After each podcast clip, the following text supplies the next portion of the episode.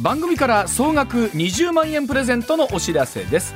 MBS ラジオ上泉雄一のエーナーでは6月12日月曜から16日金曜まで毎日お二人合計10人に現金2万円をプレゼント。こちらはラジオとラジコでお聞きの方限定の企画です。詳しくは6月12日月曜から16日金曜まで。ラジオかラジコで MBS ラジオ上泉雄一のエーナーをチェックしてください。朝6時スタートです。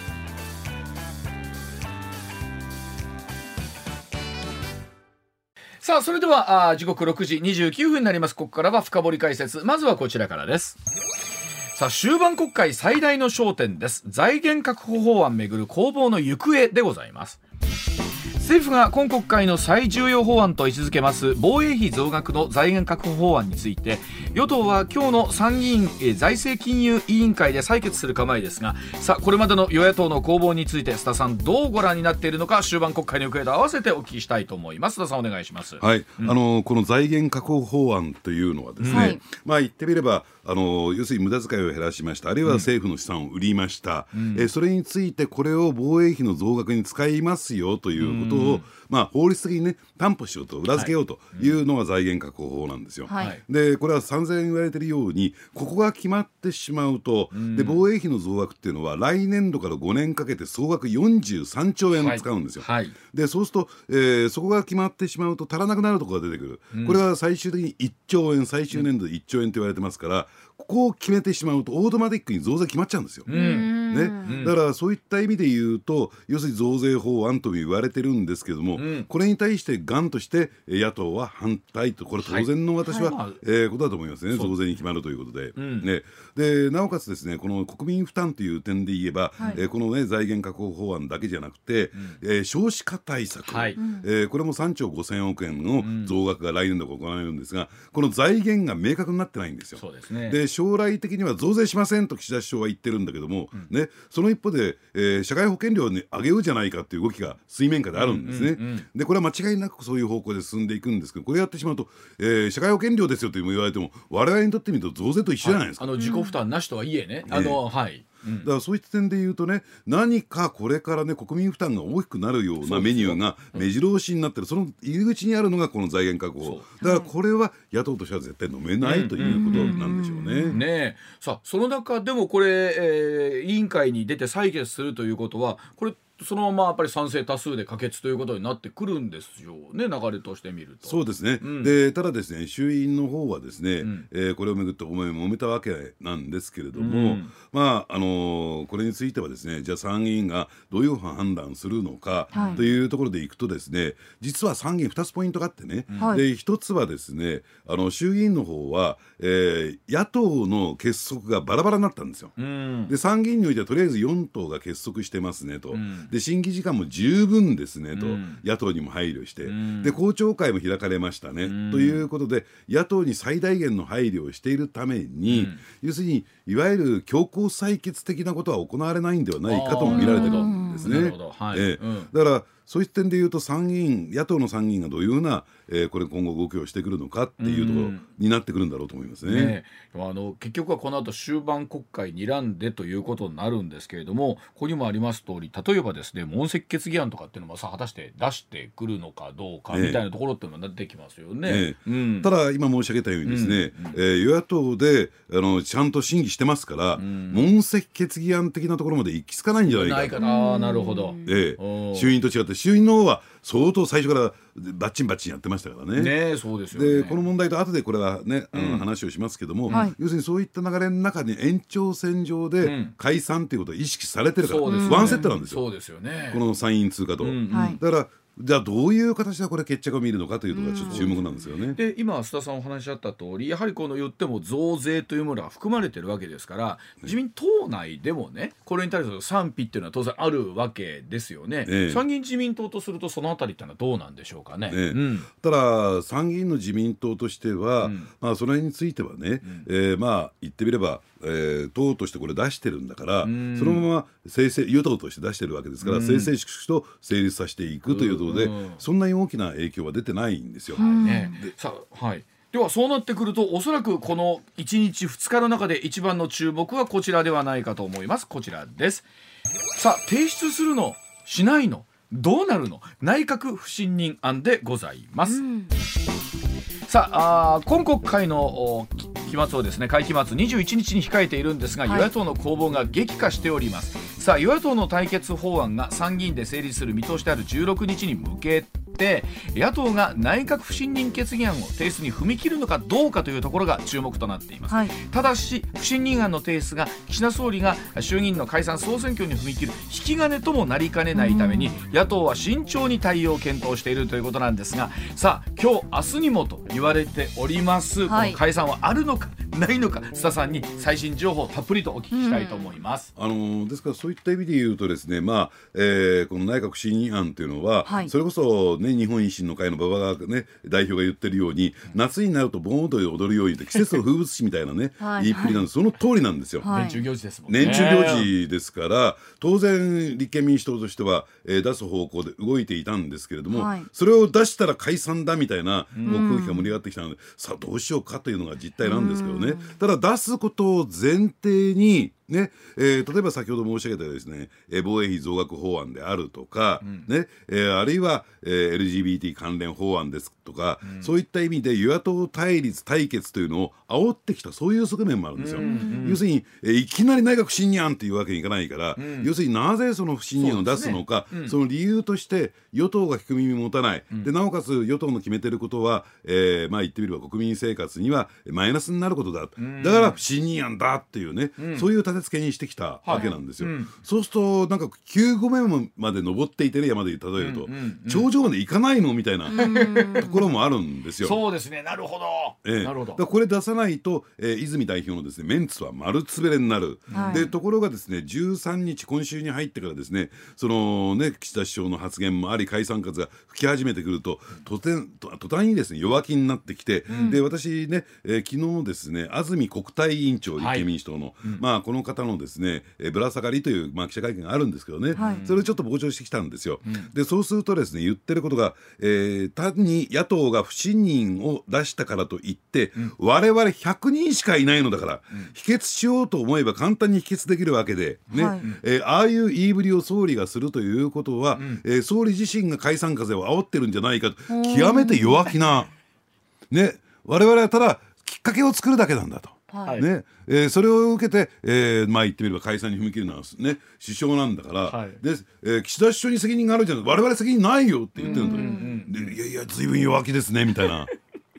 ね、あのでも考えてみたら政治の中っていろんなものを自分のいいように解釈するってあるんですけど、はい、例えば今回の場合はおそらく主体である岸田さんにすると内閣不信任案っていうのは、うん、当然あそうですかだったらですし、うん、そうでない時っていうのは何をおっしゃってるんですかと粛々と否決させていただきますよ、あのなんか出す方も出したら最後だし、はい、向こうは出す方だったら出してみたらどうです。か、えーえー、これは本当に分かんないですよね。どっちがどうしたらいいんだろうっていうのが、えー、ね、うん、だからといってこれ出さないと繰り返しないの泉さんあるいは立憲民主党メンツ丸つぶれ出したら出したで、うん、全然選挙準備も整ってないのに、うん、ねえー、選挙に突入してしまうそのきっかけを作った立憲民主党というね。あの立憲民主党の立場からすると、はい、どうでしょう？正直なところ出したはいいわ、うん、どうまあ否決はされるだろう。でもそれで収めてくださいが収まりどころです。本音ですね。本音。本音でしょうね、えー、えー、岸田さんの本音で言うと出されましたあだったら真を問いましょう、ええ、本音ですかね。本音です、本音ですか、え、だから逆にね私ね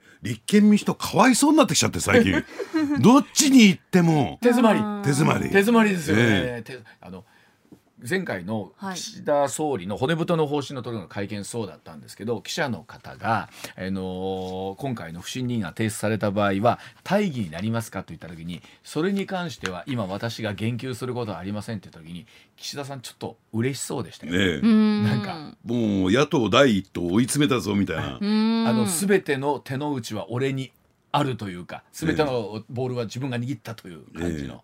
あのー、というよりもですねと握ってるんだけど実態上握ってるんだけども、はい、そのボールはボタンを押すのか押さないか、お前が決めろって立憲民主党に。なるほど。で昨日ねただね、はいはい安住さんポロッとこういうこと言った。らもしかもしかしたら言い間違いかもしれない、えー、我々は不信任を出しますけどもという言い方を出しますけどもと言っちゃいました。言っちゃったんですよ言い間違いかもしれませんよ、ね、勢いで言っちゃったかもしれない、はい、でそうすると出してくるっていうのがまあ今日ぐらいしかないんですよ、うん、今日明日しかね、うん、でそうすると、えー、じゃあ本当に出してきた時に今度岸田首相が、はい、えー、決断を下せるというのは、えー、今日明日しかない。明日ぐらいしかない、はい、どうしてかというと17日から、うん、えー、天皇陛下がね、ね、これ天皇陛下の国事行為として解散が行われますから、はい、漁名行事を得ることができなくなる、そうすると明日にも解散という状況になりかねない。でもそれを聞いた人たちはそれこそ解散風みたいなものを感じてるんじゃないんですか？いやもうだからね慌てて、うん、えー、選挙カーの確保に動き出したり してる人もいるわけで、うん、これあの昨日あの他局ですけれども「報道ステーション」で、泉代表に、えー、となんかインタビューされてる表情みたいな。泉代表は代表でなんかちょっと覚悟決めたかのような感じで、えー、出されるのはどうですかっていうと、えー、今自分の中に考えはありますというようなことをおっしゃっていて、うん、えー、なんだろうもうかなりしかるべきだけにしっかりとした形で何らかの行動に出ますってことをおっしゃったんですけど、ええ、大泉さんはやっぱあの表情を見てるとやっぱりもう出さざるを得ないというか出すには何か手があるってことなんでしょうかね。で今日1本目のねただニュースで申し上げたように、うん、これ参議院でそんなに揉めてないよねと、うん、えー、採決も1日延ばして、えー、今日にも委員会採決が行われそうだと。いうところでじゃあ与野党対立激化してという、ね、理屈も、えー、不信任を出す、ね、理由には私はならないんじゃないかなと。あのそれでいうと先週も少しお伝えしましたお聞きしましたけれども例えば東京での自民党と公明党の、まあ、選挙協力がえ今回、まあ、仮に選挙あるとするとないわけですよね、ええ、そのあたり含めて対公明党、えー、連日与党としての相手としてはどういうふうに今お話進んでるんでしょうね。いやだからねそのあたりが私ね一番ね、うん、えー、解散はないんじゃないかという最大の根拠なんですよ、つまり公明党はもうはっきりね、うん、えー、統一地方選挙が終わってから3か月間は、うん、えー、猶予をくださいと、そうしないと次の選挙特に国政選挙に対しての備えができない、うん、これは事実だと思います、でこれをじゃあいくら話をしたからといって、その3か月が2か月に短縮されるっていうことはないんだろうと私は思いますよね、はい、ですからもう公明党とは手を切るというね現実問題としてね、はいはい、えー、あるいは協力を得ないというね、うん、えー、そういうような、うん、まあ、覚悟を決めた時じゃないと、うん、このタイミングでの私は解散はない。じゃあ公明党との関係どうするんですかという問題が、やっぱり自民党あるいは政府はですね抱えているということはこれ間違いないと思いますね。あのそれでいうと立憲民主党どこまで準備整ってるかこちらはどうですかね？全く整ってないですよね。でですからそれはですね例えばマニフェストの部分についてもそう公約の部分についてもそうでしょうし、で加えてじゃあ、えー、候補者調整、だって先だって松原仁さんがね、うえまあ立憲民主党を離党するなんていう、ね。え動きを見せた、今はっきり申し上げてね、まあ、こういうことを言うとリスナーの方が怒られてしまうかもしれませんが立憲民主党で次の選挙になったら負けるだろうと下手したら野党第一党の座を明け渡すんじゃないかとも言われている泥船なんですよ。そこからどんどんどんどん人が逃げ出そうとしているという状況の中で。だからね希望の党の騒動のなんかこう再現みたいな今状況になってるんですよ。ですから準備整っているどころか、うん、えー、要するに選挙今やってもらっちゃ困る。全く整ってませんよねという状況だと思いますね。あのそれでいうと党内どうですか？例えば山口の話とかも自民党内ありましたけれども、ええ、10増10減のところある程度落ち着いたとは聞いてるんですけど、ええ、他含めてどうなんですかね？まああのね公明党に譲った愛知他ですね、うん、えこれについては、え地元の県連なんかが反発してますけどね自民党の県連が反発してますけども、えとりあえず候補者調整は、えー、まあ和歌山にしてもですね、うん、あの従減する、えー、ところについてはね山口にしてもですね、うん、ほぼほぼ、えー、収束に向かってるのかなと。山口3区は結局はその安倍さんの後継の吉田さんか林さんかといった時に、ねえ。ー、安倍さんでほぼまあ決まりであろうというとこれもそんなに変わらずということ。そうですね、まあ、あの当選回数であるとか、あるいはどうでしょうね、えー、これまでのね、えーまあ、経歴であるとか当選回、ね、含めてね考えてみるとやっぱり林さんが取るというのが自然ですよねここはね。気持ちの上で分かりますよ、うん、やっぱり安倍さんの後継なんだからというところはあるけれども、うん、そこはきちんと処遇をするということをやれば問題ないのかなと思いますね、うん、それでいうともうなんかもうなんとかなんとか形を整えて、ええ、いけるというような状況にしたってことなんでしょうけど。さあ果たしてあの一方でね大きく見た時に須田さんまだ任期半分いってないんですよね。ええうん、で今年の10月で半分ですから。ですよね。ええはいはいっていうとやはりこのまあ言ってもここに多額の税金もまあ投入選挙になるとするわけですけれども、うんうんええ対、えー本当に大義みたいなところですよね本当に選挙しなきゃなんないことなのかどうなのかっていう、このあたりっていうのは佐々さんどういうふうに？ええ、あのそこが一番大きな指摘なんだろうと思うんですけどね、ん。でなんだかんだ言ってもやっぱり国民が選んだ代表のですね、ん。えー首を総理の決断一つで全部叩き切るわけですから、ん。任期も半分もいってないにもかかわらずえーそれをね失職させるわけですから、ん。そこはやっぱり上泉さん言われるように、大義というのが必要なんだけれども、その大義っていうのは何も見当たらない。何の国民の信を問うのかというのがよくわからないんですよ。ね、だからそういった点で言うと大義がないじゃないかというね、まあこれは野党安住国対委員長を含めたね立憲民主党の批判は分からなくもないんだけども、ただですね選挙っていうのは勝てる時にやるもんだと、はいはい。そして、えー大義っていうのは後からついてくる。ね。後からついてくるっていうのがまあ世界の常識なんですよね。でもそうすると仮にですよ選挙戦突入したとして、えっと、テーマというかね、うん。うん。争点と言われるものは何になるんですか今回は。いやだからそれはねあの私はね立憲民主党に頑張ってほしいなと思うのは、ん。やっぱりこれからねじゃあ少子化対策を進めていきます、あるいは、えー防衛力を増強していきます、でそれで国民負担を増やしていくんですか？それとも、えーね、そうしないで、えーとりあえず景気を良くするために、えー一時的になるかもしれないけども要するに赤字国債を発行するんですか、国民負担を増やすのかそうじゃないのかっていうところをねとテーマに問えばいいんですよ。ええ。でなってくると自民党内はね党内でやはり増税に対する批判というのはまあもあるわけですよね、ええ。考え方として。ええ。積極財政を進めていきたいという議員の皆さんもいらっしゃるわけで、ええ。さあそのあたり選挙になった時に自民党の皆さんはどういうスタンスでそれぞれの主張を戦っていくのかなんですけどね。うん。だから今政権中枢そして自民党の幹部というのは、これは、えー財務省にぐるぐま決めされてますからね、要するに将来的な増税国民負担増っていうのは織り込み済みなんでしょう、ただこれを選挙の争点にしてしまったら勝てるわけがないから全部問題先送りまだ決まってません。年末までには決めたいと思いますとかって言って、ごまかしていくんでしょうね、ただそれを受けてですねまああの大阪で言ったらそれこそね、積極ある責任ある積極財政を推進する議員連盟の、はい。えー代表幹事やっておられるはい。谷川トムさんとかね、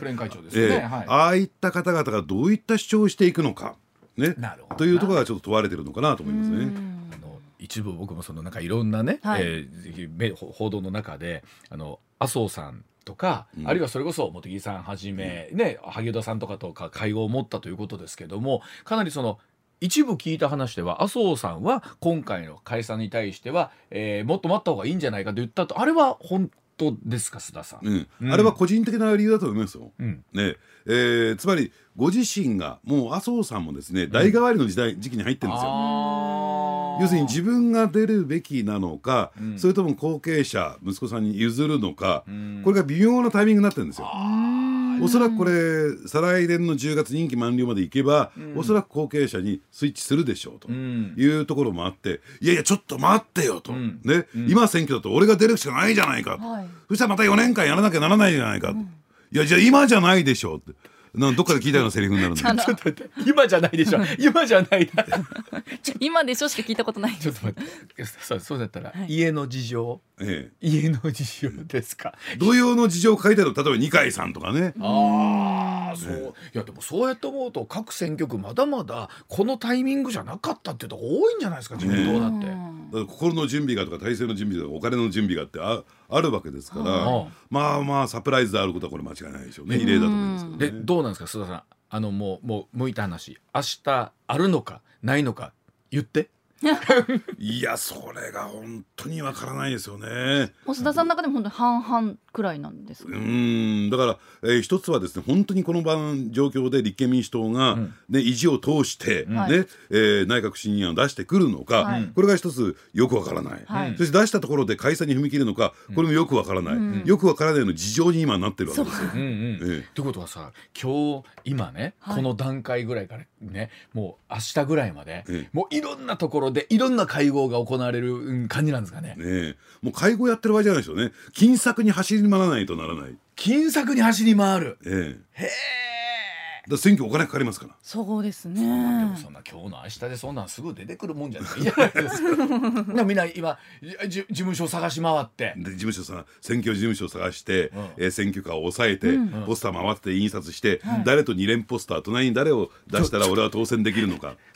それさ頑張って取ったはいいわねえ。えっと今回じゃなかったになるとええどうなるんですか？お蔵入りするわけにもいかないしうね。ん要するにだからー取るじゃないですか。ええうん要するにそう通ったりとか、うん抑えてお金使っちゃったら、うんもう選挙モード入っちゃいますから、うん総理ですら止められなくなっちゃうんですよ。ああそう。うん。えじゃあ例えば今回はなしってなった時に一旦事務所キャンセルするとかってできないもんなんですか？いやキャンセルしても、うん。だって一定一定のお金払わなきゃならないじゃないですか。はいあそうか。そうこの1か月借りた分の借り値はいはいは合わせてええ日割りにしてぐらいは言えるかもしれない。となるともう借りたが最後もやってもらわな今度は困るわけですかうん。で潤沢にお金があるわけじゃないのに使っちゃったんだから。もうほなやるんやったらやってと、うん。うわとなったらほなやるじゃないですか。いやーだだからここへ来て今週入ってからでしょ？このビュービュービュー解散数が。うん。来始めてるのは、はい。今だったらまだ傷は少ないの。まだみんな走り出したらすぐです。そう。いやでもそれで言うとなんか一期とはいえなんかまだ。おどうでしょう？僕衆議院の人たちもまだピンと来てないんじゃないですか？全然来てないでしょうね。要するに党本部もね準備揃ってません、うん。どうしたら情勢調査世論調査やってないんですまだ勝てるか勝てないか何議席って確保できるの？かまだ分かんない。なんか不思議ですよね。なんかこれはこれであるのかなと思いつつなきゃないでないんかいみたいな。そうそうそうありそうですよね。さあそのあたり含めてえ来週の今頃にはもういろんなものが出揃ってるというところになりそうですが、さあお知らせの後もさらにお話伺ってまいります。上泉雄一のエーナー。MBS ラジオがお送りしていますさあ時刻6時56分になります。続いての話題こちらです。新型ホンダジェット2028年製品化へ MSJ との決定的な違いは何なんでしょうか？えホンダの航空機事業子会社でありますホンダエアクラフトカンパニー今週火曜日なんですが新型小型ビジネスジェット機を製品化することを発表いたしました。2028年頃をめどにアメリカ連邦航空局のお形式証明取得を目指しまして開発を進めるとのことなんですがえーこの新型ホンダジェットと今年2月に開発終了が発表されました。MSJ 三菱スペースジェットとの違いは一体どこにあるのかというところですよねスタッフさん。はい、はい。あのーちょっとキーワードとしてね今はい。日ご紹介させていただきたいのは、うん。あの型あ式証明ということなんですけれども、えーこの型式証明がなければですね、うんうん。えー飛行機の製造もそして、えー商業運航といったんですが、うんうん。人を乗せて、えー空を飛ぶこともできないということなんですけれども、はい。実は、えー大失敗に終わっただってこれ1兆円もお金使ったわけですが、はいえー MSJ、MRJ とも言われてますけれども、はい。三菱スペースジェットはですねこの型式証明が取ることができなかった、その一方でホンダ、えージェットはですね、えーこれスムーズに取ることができた、じゃあどこがどう違うのかというと、実はですね大きな違いがありましてね、あのー MRJ、MSJ はですね、はい。メイドインジャパンであるのに対して、はい。ホンダジェットはホンダという名前はついておりますけれども、アメリカのですね、えー米国法人が作っているメイドイン USA なんですね。そうなんですか。開発も製造もアメリカで行っているということなんですよ。えーだからそういった意味で言うとですねアメリカの、えー航空当局とですね、ん。えあのスムーズにすり合わせを行って、えー型式証明が取ることができたということが言えるわけなんですね。ん。じゃあなぜ MRJ が取れなかったのかというと、実はですね MRJ は、えー日本の例えば国土交通省航空当局ですね、はい。これは本当は日本の国内を飛ぶにあたって型式証明を出すべきなのに、はいね、国土交通省出していないんですよ。うんうん日本の空も飛ぶことができない。はい。でとりあえずアメリカで型式証明を取れば、んえー日本も、えーオートマティックに自動的にですね型式証明出しますよじゃあなんでそんなことになってるのかというと国土交通省が型式証明を出すだけの能力がないんですよ。えそんな難かえできないんですか？能力はない。だから、あのー型式証明って何かっていうとですね、その証明書があれば、航空機って一機一機ね、えー全部安全かそうじゃないかっていうのをチェックするわけじゃなくて、同じ設計図で同じ作り方同じ素材を作って同じ生産ラインで作れば、まあ、えー一機取っておけばね、うん。えーあとは全部安全ですよというですね包括的な安全証明になるわけはい。なんですね。うんでそれを出してしまうとですね、うんもし万が一のことがあった時に、うん。その責任はその形証明を出した行政当局に向かっていくわけですよ。ああなるほど、はい、でで過去出したことがないために、うん。国土交通省はそれ出せないんですよ。出したくても。ことか。考えたらそうですね。いろいろジェットってそうですもんね、ええ。全部海外のせもんですもんね。え、え。うん。そうするとアメリカ当局にとってみるとね日本の空も飛んでねえ飛行機がなんで自分たちが責任を負ってね型式証明出さなきゃなんないんだっていうことになりかねないということなんですね。ええでそのためにその型式証明取得を2028年頃ということですからまだ、えー、4年ないし5年先ではあるんですよね。ええうんただこれ新型機ですから、もう、えー旧型機については型式証明を取って、うんえー製造してこのクラスではね、んえー一番世界で売れているビジネスジェットなんですよ。はあホンダジェットは。果たしてこれは製品化一方でこれできるのかどうかというところですよねまたできた場合にはどうなっていくのかというあたり7時の時報の後お伝えしてまいります。まあでも須田さんお話聞いてますと、うん。あのまあホンダという名前がついている。片 MRJ 三菱という名前ついている中で、メイドインジャパンか、えーそうでないかというところなんですけれども、これはどうでしょう？うー実際仮にこれホンダできたとして、やっぱりこれは日本のものなんだっていう言い方になるのかどうなのかっていうのは。まあ、ホンダという名前がついてますからね、うん。国籍はアメリカだけども、ん。まあ、あの日本カラーというんですか日本色が出てくるんですよいいっていうねしょうね。ただうんこのビジネスジェットの需要って、ん。えーほとんど日本では私はないんじゃないかなと。あというのは使用できる空港があまりないんですよ。ーうん。関西だったらどうなんですまあ、か、ね関空ぐらいはありますけどね、うんえー日本全体で見ると例えば羽田っていうのは人気の空港ですから、うん。その枠が空いてないんですよ。離着陸できるね。はい。はいはいではい。成田も同様成田は24時間空港じゃありませんからね。で伊丹もそうじゃないですか。で関空はとりあえず滑走路2本があって、えー、24時間就航できますから深夜早朝帯っていうのは飛ぶことできるんですけど、じゃあどこで降りるのっていう世界に入ってきますからね。今確かに思ったんですけど、はい。まあ、車ね高級車を買おうぐらいは仮にあったとしてビジネスジェット買おうかっていう日本人の人ってええ。今どうでしょう？僕わかんないですけどなんか何人か浮かぶ有名実業家の方ぐらいかな、ええ。まあ、その人たち持ってんのかな？ええ。あのだからホンダジェットのですね、えー一番機、えーこれについてはですね日本人が供用してるんですよ。うんえーもうすでにね発売されている、えーに一番機について堀江貴文さん。なんかそこに入ってますよね。んで加えてですね日本でじゃあビジネスジェットを乗った場合に、体制が整ってない。昔こういうことがあったんですよ。あの、えースティーブ・ジョブズさんっていうねアップル社の創業者がいますよね。であの方がもちろんああいうビッグカンパニーですから、ビジネスジェット持って、で実を言うと、えー忍者が大好きなんですよ。うん。はい。あの日本のね、でそこで日本にお忍びでやってきて関空に降り立ったんですよ。で京都へ入って、そのねその忍者ゆかりのところを回ってみた、そしたら、えー日本のですね知人がお土産をくれた、何をくれたのかという手裏剣くれたんですよ。でいやーすごいな忍者の手裏剣もらって嬉しいなっていうことで、えーそれを機内持ち込みしようとしたら、関空のセキュリティで止められた。それは機内持ち込みできません。それはまあそうでしょうね。うん。でこいつらバカじゃないのかって思ったそうですよ。俺が俺の飛行機に乗ってハイジャックするのか、はいはいそうか自分の飛行機なんですね。そうビジネス自分のビジネスジェット、うんああそうかそうか。ねでそれダメなんですか？いや今の日本のルールではダメなんですよ。うん要するに普通のねあの例えばい羽田行きの飛行機と同様のセキュリティ並んでそこは通るわけですね。ええああそうでアメリカでは完全分かれてるんですよ。うん。あビジネスセット用と、ええ。あビジネスあのプライベート用と。私も乗ったことありますけども、えー乗ってきた乗用車であの車でね、えーえーまあなんていうんですかね倉庫のところに格納庫のところに横付けして、そこからもう飛行機に乗って外で飛び出すみたいな。セへえキュリティないんです。というね日本はまだそういうこあ発想で作ってないわけですよね。空港が作られてない。うん。でもそれこそおっしゃるように海外の人とかもね、ええ。その方が来られるわけじゃないですかプライベートジェット、ビジネスジェット、ええそれもセキュリティ同じということで今みたいなトラブルはいくつか起こってる？出ます。だからセレブのですねある、えーねまあ、これは名前伏せますけども、ご婦人が来た時に山ほど化粧品持ったんですよ。はいはい。ね、液体じゃないですか、これはダメですって、うんうん。ね、そしたら怒っちゃって、ん。でじゃああなた方にこれみんなくれてあげればってばらまいたんだそうです。セキュリティこれでも僕全然すみませんそれ分かってないんですけどただそうすると例えばね誤解をせずにこう密輸みたいなものとかそういったこととかは大丈夫だったりするんですか？だからビジネスジェットってその温床になってるので、うん。それについた別途まだ、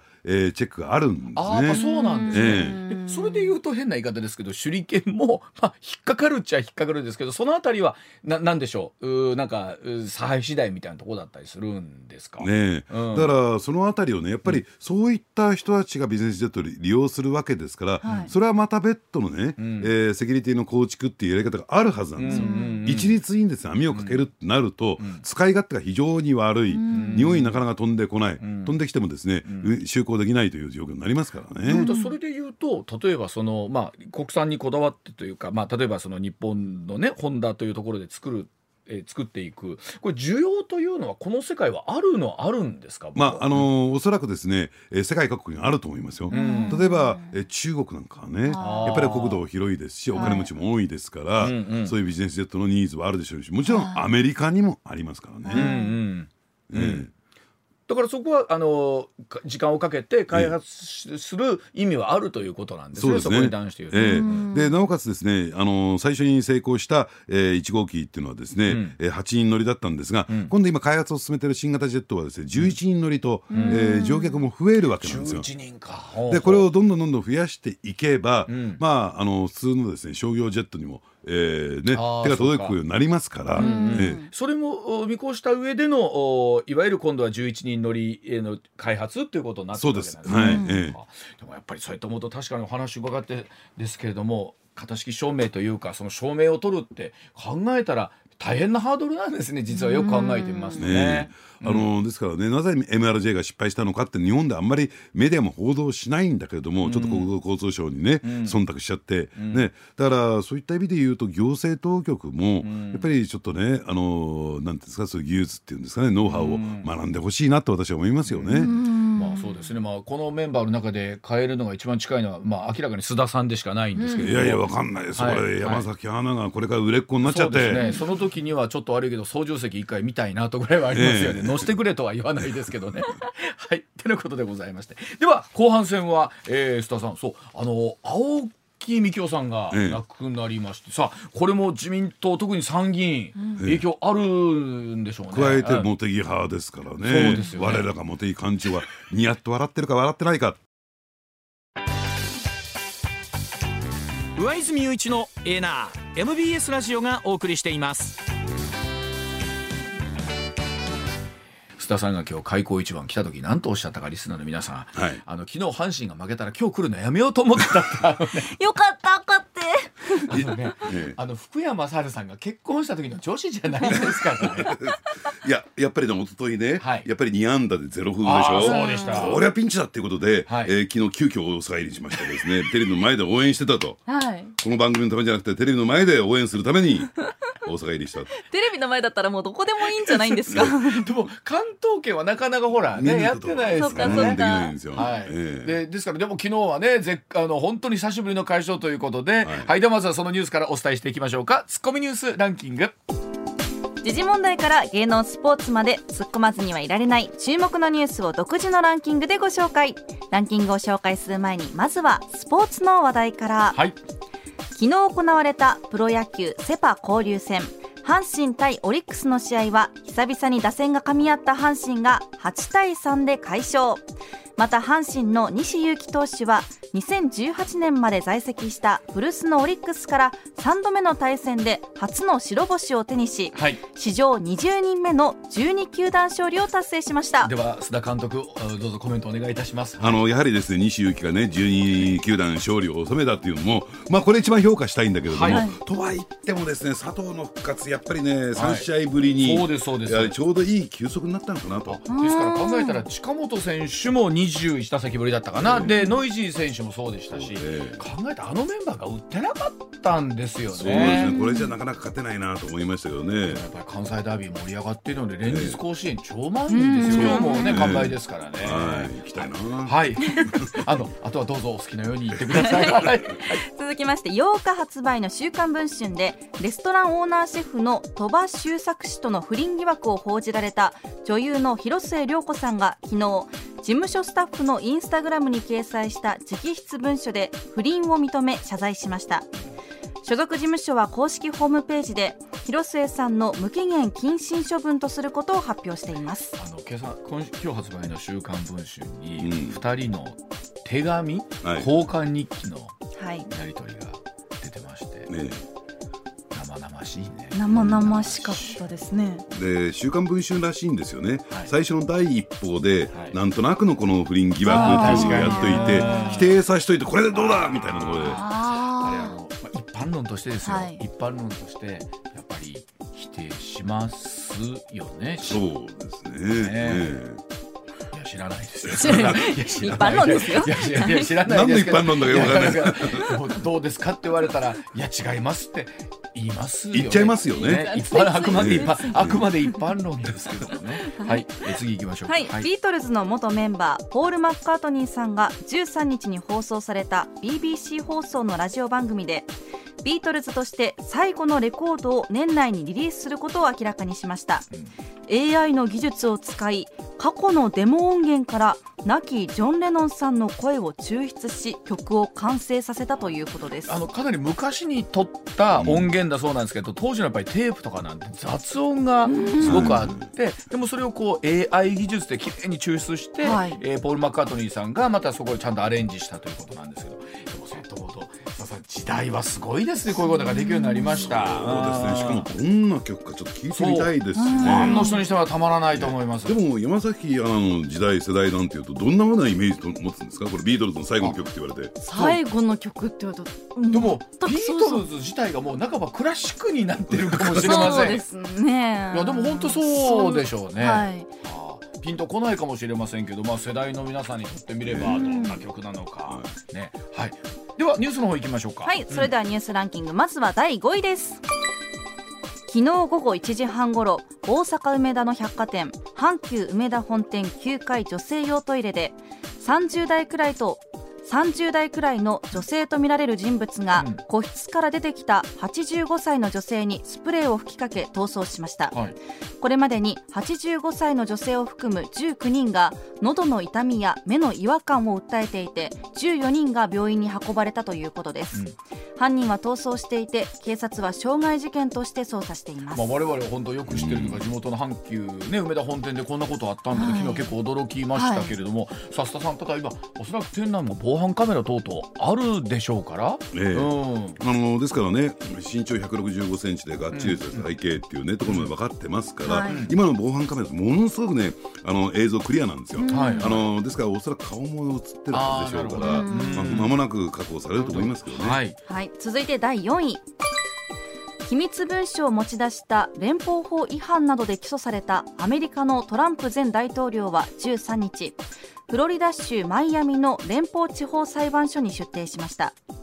トランプ氏は罪状認否で合わせて37件の起訴事実すべてで無罪を主張しています、まあ、この裁判もどうなるかなんですけれどもさ大統領選挙に睨んでなんですけれども、うんはい。さあこれさん行方どうなっていくんでしょうかねこの裁判ね。え。え。うん。あのですからねあのトランプ大統領の起訴というと大きく分けて2つありますよね、うん。で1つは口止めを払ったというね、ただこれはですね、えーニューヨーク州のですね、ん。えー裁判所が起訴したということなんですけれどもこれと違って、ね、これちょっと非常に政治色が強いんだけどもこの連邦、ね、裁判所のこの、えー裁判ですから、はい。これは非常に公正中立な、えー裁判だと私は認識しているので、はい。相当こっちはダメージ大きいんじゃないかなと。となると例えばあバイデン政権によるところの選挙妨害だってことではなくてなくて。ということなんですね。ええ。なるほど、はい、ではあ続いていきましょう。はい、続いて第3位です。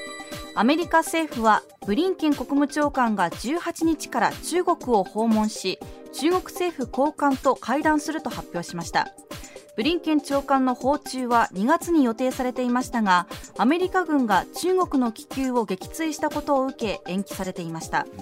国務長官の訪中は2018年以来でバイデン政権発足後初めてとなります。本当に米中関係というのは日に日にいろんな形で変化してますが今回の訪問はどんなふうにスタートご覧になります、で中国はねいつもですね、こう強気に出ていていかにもですね米中の軍事衝突が今日にも起こりそうな、そんなような報道が相次いでるんですが私は必ずしもそう見てないんですよ。これボブ・ウッドワードさんっていうですね、はい。ピューリッツァー賞を受賞した、えーアメリカの著名なジャーナリストがいるんですがこの方がです、昨年ペリルペリルというね、危機という意味なんですが、はい。本を出版して、その冒頭にですねトランプ政権の末期に錯乱状態に陥ったトランプ大統領が中国に攻撃を仕掛けてくるんじゃないかとい。うことを非常に恐れた、えー、中国軍がですねに対してホットラインを使ってねアメリカの軍トップが、えー、中国に対してそんなことはないよと言うんで、えー、まああのね余計なことはしないようにというふうに言ったと言われてるんですが中国って意外とですね本音のところではアメリカ軍にはまだ勝てないという意識を持ってるんですよ。だそんなに一触即発の状況じゃない、ですから今のうちにきちんとこのパイプをね、えー、構築しておこうという動きだと思いますけどね。はい。さあそれでは続いていきましょうはい、続いて第2位は。岐阜市の陸上自衛隊射撃場で18歳の自衛官候補生が訓練中に自衛隊員に向けて小銃を発射し2人が死亡した事件で殺人未遂の疑いで逮捕された候補生は教官を狙ったと供述していることが捜査関係者への取材で分かりました。これも昨日のお昼前ですけども、一歩入った時には須田さんびっくりいたしましたけれども、まあ、大きなニュースでね、うん、各紙一面トップですけれども、ね、ただこの背景何があるのかというとやっぱり自衛隊員の充足といったんですか、確保がなかなかうまくスムーズに進んでいってない、はい、そういった中でねどうなんでしょうね。自衛隊員としての適格性、えー、これはどうだったのかなっていうことをもう一回ちょっと考えてみるべきだと思いますね。あの教官を狙って撃ったとそのね、あの教官に対しての不満があったというようなことがあるみたいなんですけど、はい、それで打つかとなってくると本当にそういうことになりますよね、うん、だって胸ですからね。ね、はい、はい、さあそれではもう一ついきましょうか。続いて第1位は、自民公明両党の幹事長と国会対策委員長は昨日東京都内で会談し、うん防衛費増額のための財源確保法案を今国会で成立させる方針を確認しました。会談では自民党の茂木幹事長が自公が連携しながらすべての法案を通すために努力すると語りました。今日の参議院財政金融委員会で採決し明日の参議院本会議で成立させる日程を想定しています。番組から総額20万円プレゼントのお知らせです。MBS ラジオ上泉雄一のエーナーでは6月12日月曜から16日金曜まで毎日お二人合計10人に現金2万円をプレゼント。こちらはラジオとラジコでお聞きの方限定の企画です。詳しくは6月12日月曜から16日金曜までラジオかラジコで MBS ラジオ上泉雄一のエーナーをチェックしてください。朝6時スタートです。